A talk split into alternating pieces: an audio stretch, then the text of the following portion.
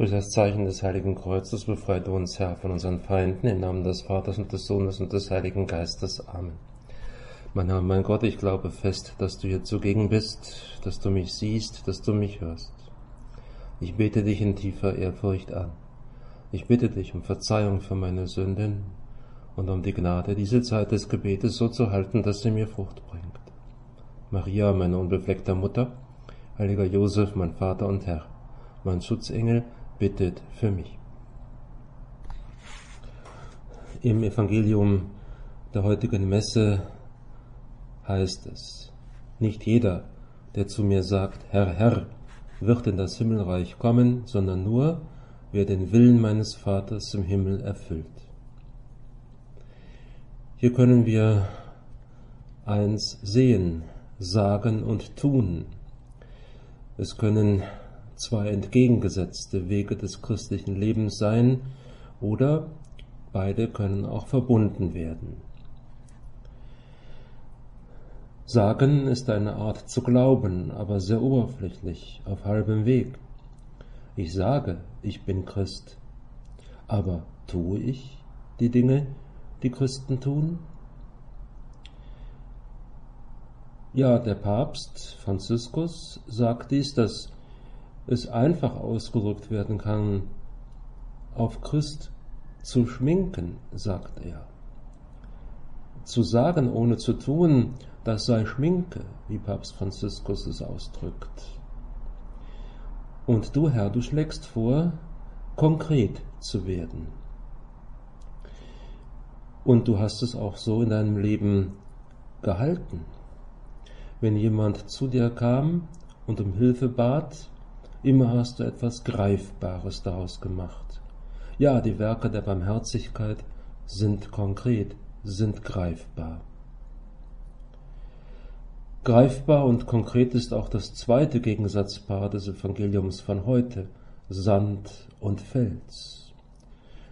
Wir wissen natürlich, dass der Sand nicht Fels ist. Ja, er ist so etwas wie es bloß zu sagen, ein Make-up. Dagegen ist der Fels fest und der Felsherr, der sollst du sein. Der Fels ist Stärke. Oft erscheint derjenige, der auf den Herrn vertraut, ja, nicht so ganz äh, felsenfest zu sein. Mm, aber seine Hoffnung liegt eben nicht im Sagen, sondern im Tun. Er verlässt sich in seinem Glauben auf den Herrn, der der Fels für ihn ist. Und so ist es, dass dann die Konkretheit des christlichen Lebens ihn weitermachen lässt. Er baut auf den Felsen, der du bist, Herr. Auf das Fundament der Göttlichkeit baut er sein Leben auf. Nicht auf Schein oder auf Eitelkeit oder auf Empfehlungen, nein, auf die Wahrheit. Unsere Frage in unserem Gebet könnte jetzt sein, Herr, baue ich auf dich? Tue ich das wirklich? Vertraue ich dir wirklich? Bist du wirklich meine Stärke, mein Fels? Bin ich ein Christ des Tuns oder bin ich ein Christ des Sagens? Baue ich mein Leben auf den Felsen Gottes oder auf den Sand der Eitelkeit, der Bequemlichkeit und noch etwas, auf etwas anderes, was so in der Welt eben gilt, aber im Übernatürlichen nicht so viel gilt. Also bin ich demütig mm, und versuche ich dir zu dienen. Das ist der Unterschied zwischen Klugheit und zwischen Menschen, die töricht sind. Das hat der Apostel Jakobus ja in seinem Brief angemahnt. Seid Täter des Wortes, so schreibt er, und nicht Hörer allein, sonst betrügt ihr euch selbst. Ja, wir wollen uns an dieser Mahnung prüfen. Sind wir klug? Richten wir unseren Lebenswandel wirklich nach deinen Worten aus? Oder sind wir töricht, indem wir dein Wort hören, aber weiterleben wie bisher? Nehmen wir dein Wort zur Kenntnis und machen wir daraus auch etwas. Leben wir nach deinen Geboten, leben wir auch nach der Bergpredigt, hören wir auf dein Wort und handeln wir dementsprechend? Machen wir uns klar, was es bedeutet, nach den Worten der Bergpredigt zu leben. Im Hauptteil der Bergpredigt hast du die Gebote für deine Jünger ausgelegt. Und zwar auf neuartige und radikale Weise, wie es nie zuvor ein Rabbi oder ein Prophet gewagt hat. Wer sich nach dieser Lehre richtet, der lässt sich zum Beispiel nicht vom Zorn hinreißen er übt vielmehr Nächstenliebe, nicht nur seinen Angehörigen und Freunden gegenüber, sondern auch sogar seinen Feinden gegenüber.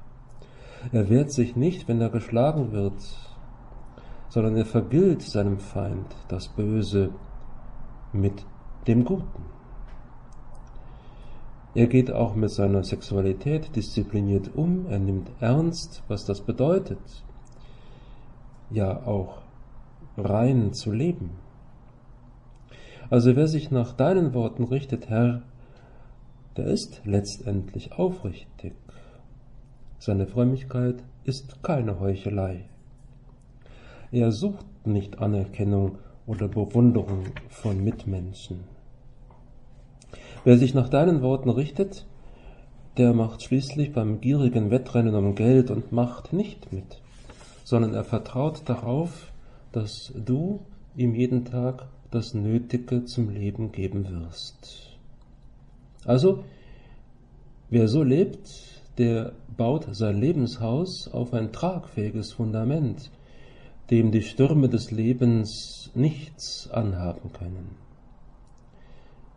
Auf einem solchen Menschen, mit einem solchen Verhalten ruht der Segen Gottes und auch der Segen für seine Mitmenschen. Es ist ein wunderbares, gutes Handeln. Und das ist deine Botschaft von heute. Hören wir also auf, uns etwas vorzumachen, hören wir auf, nicht klug und weise zu sein, zu denken, dass die Bergpredigt äh, für mich nicht gilt. Nein, versuchen wir, auch wenn es Mühe bedeutet, das zu schaffen mit deiner Gnade.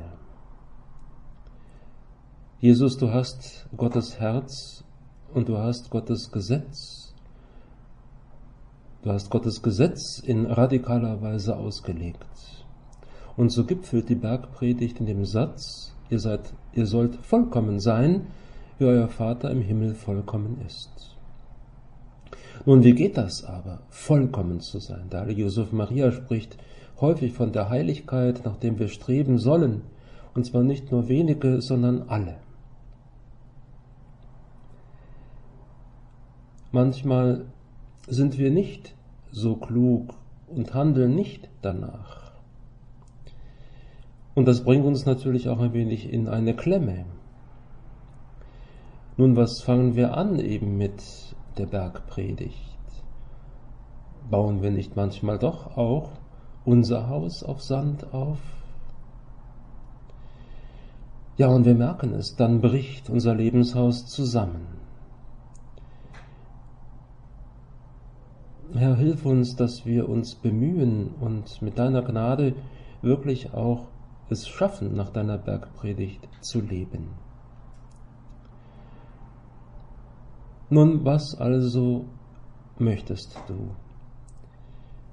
Du sagst es, wer diese meine Rede hört und sie tut, ja, der ist ein guter Mensch, ein guter Christ. Selig sind die, die geistlich arm sind, denn ihnen gehört das Himmelreich.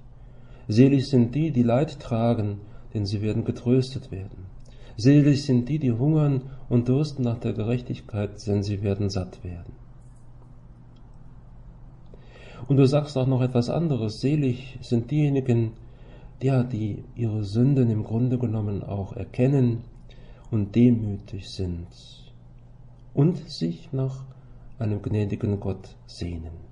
Das wollen wir tun, gerade auch jetzt in der Adventszeit.